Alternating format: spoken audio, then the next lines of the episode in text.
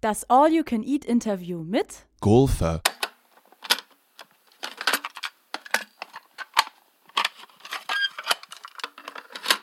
Hallo und herzlich willkommen bei einem weiteren All-You-Can-Eat-Interview. Mein Name ist Lele und ich präsentiere euch heute das Interview mit Golfer. Das Ganze ist jetzt schon mehrere Jahre her, ich glaube 2013, 2014 ungefähr. Ähm, die Band aus Kanada hat damals im Cassiopeia gespielt und nach dem Konzert haben wir uns gemeinsam hingesetzt und über ihr relativ noch frisches Band-Dasein gesprochen. Inzwischen haben sie zwei weitere äh, Alben rausgebracht, What Gives und letztes Jahr kam dann Dog Bless. Dog Bless ist großartig, What Gives ist auch sehr gut natürlich. Ähm, letztes Jahr wollten sie auch auf Konzert nach Berlin kommen. Da ist der, äh, ihr Wagen liegen geblieben, deswegen ist daraus nichts geworden, aber ich denke, sie werden es weiter probieren. Ähm, ja, hier ist das Gespräch mit Golfer, äh, präsentiert von dragonseedeverything.com und wenn ihr die Band sucht, golfer.bandcamp.com. Äh, das aktuelle Album ist bei Top Shelf Records erschienen. Das heißt, ihr kriegt es auch überall, wo ihr irgendwie eure Platten herholt. Und ähm, ja, viel Spaß bei dem Interview. Es ist auf Englisch komplett. Ähm, und äh, ich erinnere mich immer noch sehr gerne an den Tag zurück. Math rock, emo, punk would, would yeah, would be I guess pretty accurate. Was that? Um, I also read that you're all in, in a lot of bands. Like you're not like all. This is not your own only band. Yeah. And uh, was it like when you came together? Was it clear what kind of music you wanted to make? Like, did you, did you come together to make this kind of music, or were you?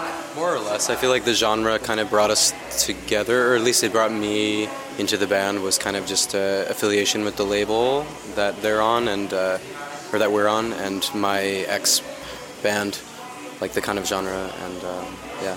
I feel like I felt like I knew what, what I was getting myself into, it genre wise, I guess. Is that um, the, uh, do you make other music on the side, or is the music you make generally in that direction? Like, Well, s- s- some do, some don't. I don't. This is my only band. Uh, David has another. I have another band that's pretty similar to this. Um, I guess the other three of us all have bands that are like somewhat similar to this, and then Vince also has like an, an indie pop rock punk band. I don't know, like some kind of some kind of band that I guess we're starting to sound more like that. Like our, our songs are becoming more straightforward and just like uh, I don't know. So I guess like it's interesting to see how he's like bringing ideas from from that kind of stuff into, into our band. But but yeah, in terms of other bands, he's definitely like the busiest and always always doing something, always practicing. You know, like yeah. how did you get into the into this music? What what got you started? Maybe Well, there a I- starting point? well, me, well, me and Vince, um, well, we're in the band four, four years ago, if I recall, and it was some some kind of huge band with uh, six members, a cello, keyboard, a female singer, male vocalist, uh, two guitars, drum, no bass. um, and I guess I never really knew of any kind of music like this before I knew Vince, the, the singer. So I guess meeting Vince was pretty much the, the turning point of all this. Uh, for myself, I can't speak for everyone, but Yeah, I mean, um, I guess I was around 16 or 17 and started started listening to a lot of like post rock. Like someone told me to listen to Sigur Rós, and then I got really into them.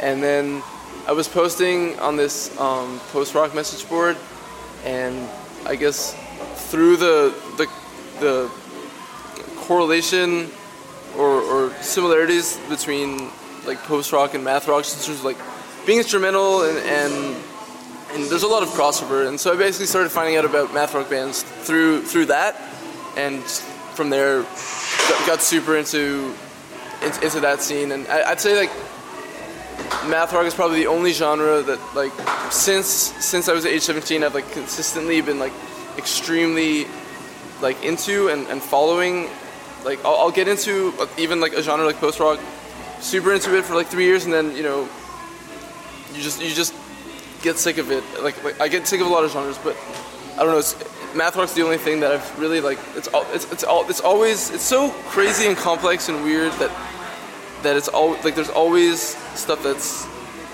like interesting. You know what I mean? It's, it's really hard to, to describe, but so I guess I've been listening to that for a while, and then through through listening to, to post rock and math rock bands, again similarities to some some of the more like riffier, noodlier emo bands, and maybe got a crossover like that. Like I've been listening to to Algernon Cadwallader for for a really long time because I guess I found out about them sort of through the math rock scene because like oh these guys have really crazy riffs. It's not it might not be math rock, but you might like this. So like for some reason like them and and Empire Empire like there there are a bunch of bands that like emo bands that I've known for a really long time. But I would only say maybe in the last like three three and a half years I like started getting like more into that genre. So yeah. What about you, Steve? Yeah. How did you get uh, into math I, rock, Steve? I feel like um, like the first albums I ever bought when I was really young had were like pop punk, like like uh, like Green Day was like the first album I ever bought, and then when I found this kind of music, I, I kind of recognized something very like sentimental in this kind of music, and but it was like sentimental yet progressive and interesting to me, and it was something that was really popular in my hometown in New Jersey and um, like in the DIY like basement scene of my town, and uh, that's yeah, that's how I got into it.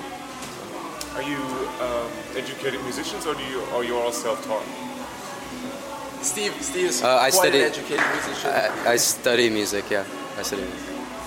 I've been to college. Um, I studied music for two years in college uh, uh, as a jazz drummer.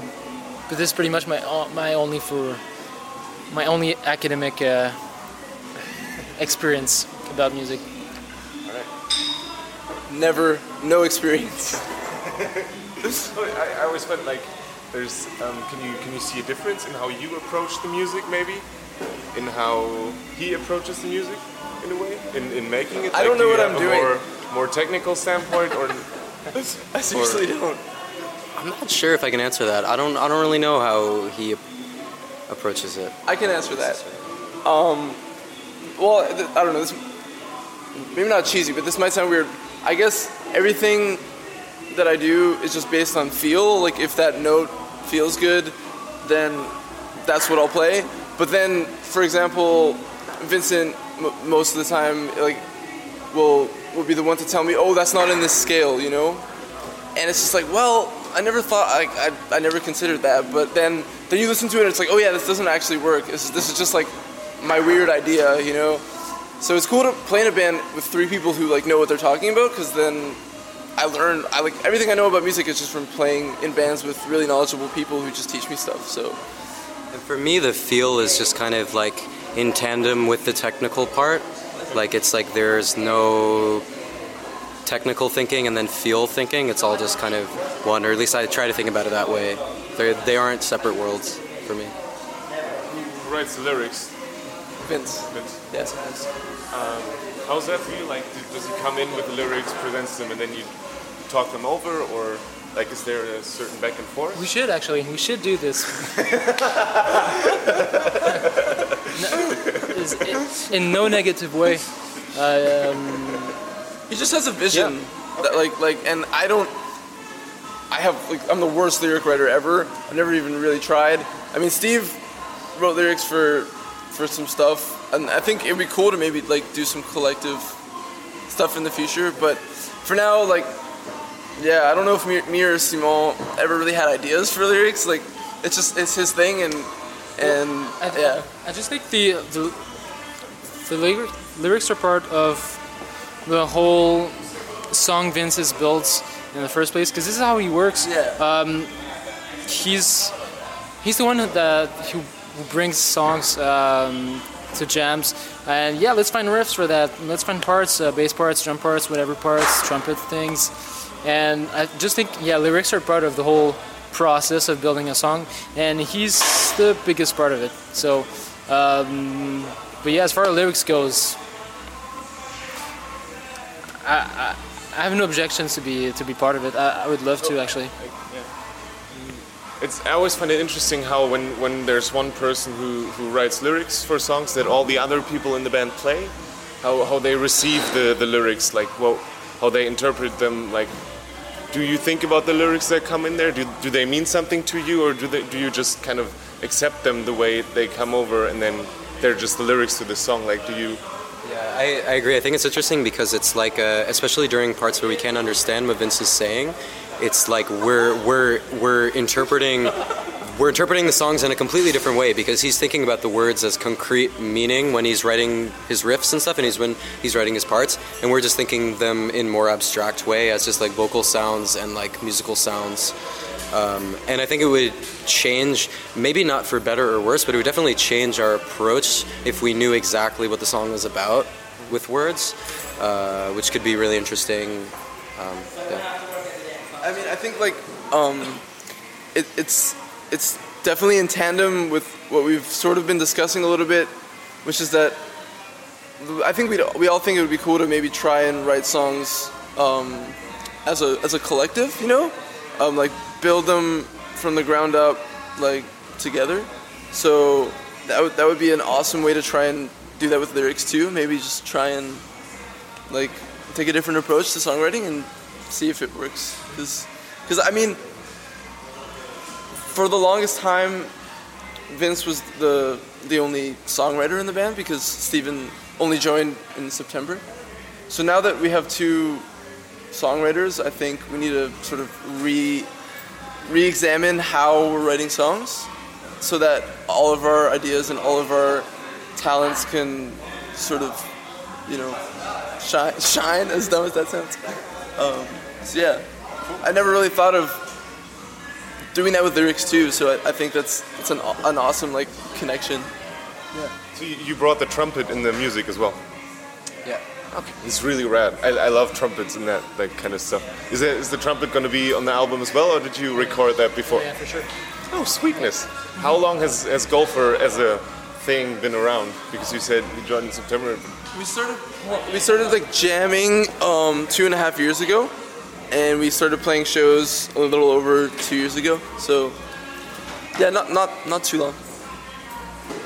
And now I saw you're out of CDs already, or Yeah. there were um, Yeah, like basically, I mean, we had to fly over with all our merch, so we just brought what we could fit, and yeah. I mean, meant more of a. I don't know. There's there's some, a bunch of bands that make the jump over like to Europe and stuff. And like, is that a thing that that is a kind of a one-time thing, and then just hope that it works out after that? Like, Oh, how, yeah. how does the getting over there work? Is it actually feasible for you, if I may ask that, or is that more of a, a fulfilling maybe of a dream, and then that's a thing that's kind of gone until you step up the ladder a little bit more? I don't know. Um, I think maybe, like yes and no. I don't know. Like I think, uh, well, financially, in, in many ways, it is feasible because we can apply for grants and stuff through the government of Quebec.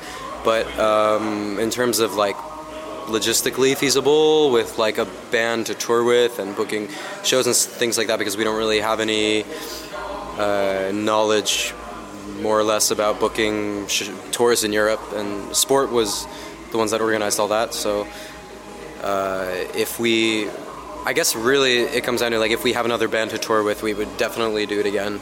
It yeah.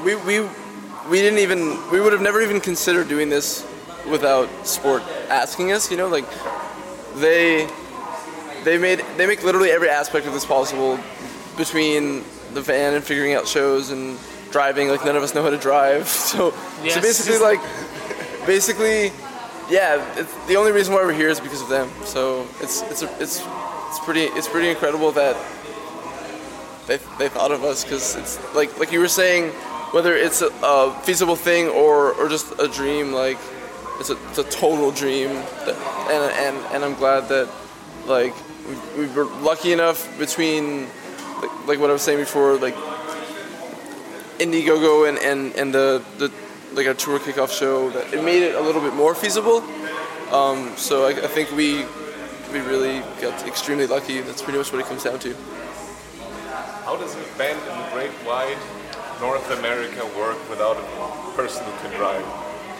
Um, basically, anytime we have to go out of town, or anytime we want to go out of town, we have to do it with another band in their vehicle. So we did like a month-long tour in the states with a, a band from New Jersey called Vasudeva, and they, they just drove us, and we, we, we all shared one one van, and that's what we're doing here. And then the couple of times we've done shows, let's say um, more regionally, like Toronto or Quebec City or whatever, uh, we'll either find a band as well, or we we took the like the the mega bus back from from Toronto once. um, that was that was fun. So it's like we're we're really dumb. We should learn how to drive like really soon. No, I- like I, I don't know how to drive either, but it was my maybe it's a cliche that, that I think that every person that comes over from there knows how to drive because But- they learn that at when they're age eight or something. Yeah. Yeah, but it's actually Montreal's true. an exception. Montreal's an exception. Montreal's not like the rest of North America. Yeah, it's, I guess this is actually we're. it's- I just feel like this is an exception. That all of us four doesn't drive. Who would have thought? Well, whatever. It's okay It's, though. it's the 'cause- next thing on our, on our list. Yeah. Learn how to drive. Well, write new songs and then learn how to drive.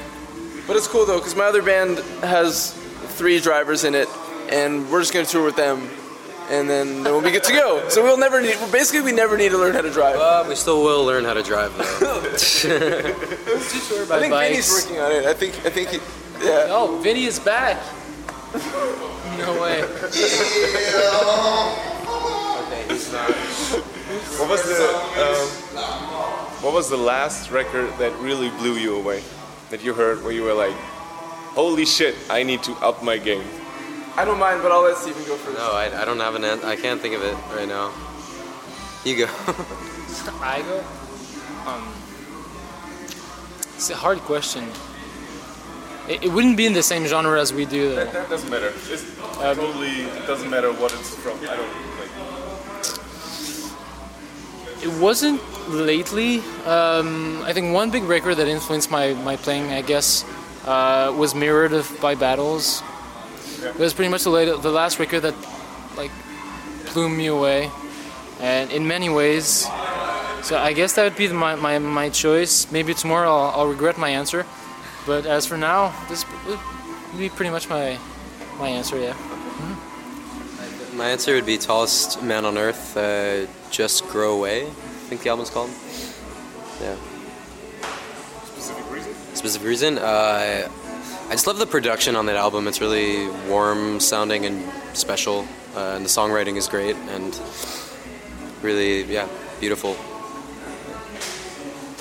Um, in terms of like stuff that I've heard more more recently, like the latest stuff that's blown my mind, I'd, I'd probably I'd probably say the, the new Alex G record, um, Strange Mangers, um, like the their second EP. I, I totally have no idea what it's called, and uh, Narrow Arrow.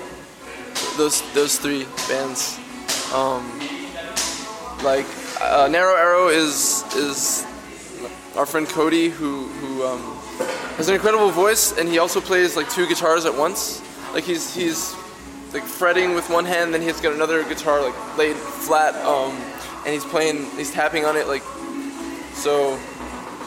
So he's like he's like doing something extremely um, unique and, and cool, but also writing like some super brilliant songs. So yeah, Narrow Arrow are like blowing my mind on, on a bunch of different levels, like technically and emotionally, and yeah, I love that band a lot. Um, I can't think of anything else anymore. We could repeat the very beginning because I forgot to put the record button, uh, but if you, That's all good. I made it work after a minute or so. I'm sorry for that. No, it's fine. Um, uh, last thing, if you could introduce yourselves once again, that would be really cool. Because then I have names on record. That would be nice, so I don't get that messed up. Uh, I'm Simon, and I play drums. David, I, I play bass. Steven, I play guitar, trumpet, and vocals. All right, cool. Any last words? Thanks for taking the time to, to talk to us. Thank you for taking the time. All right, cool. Thank you.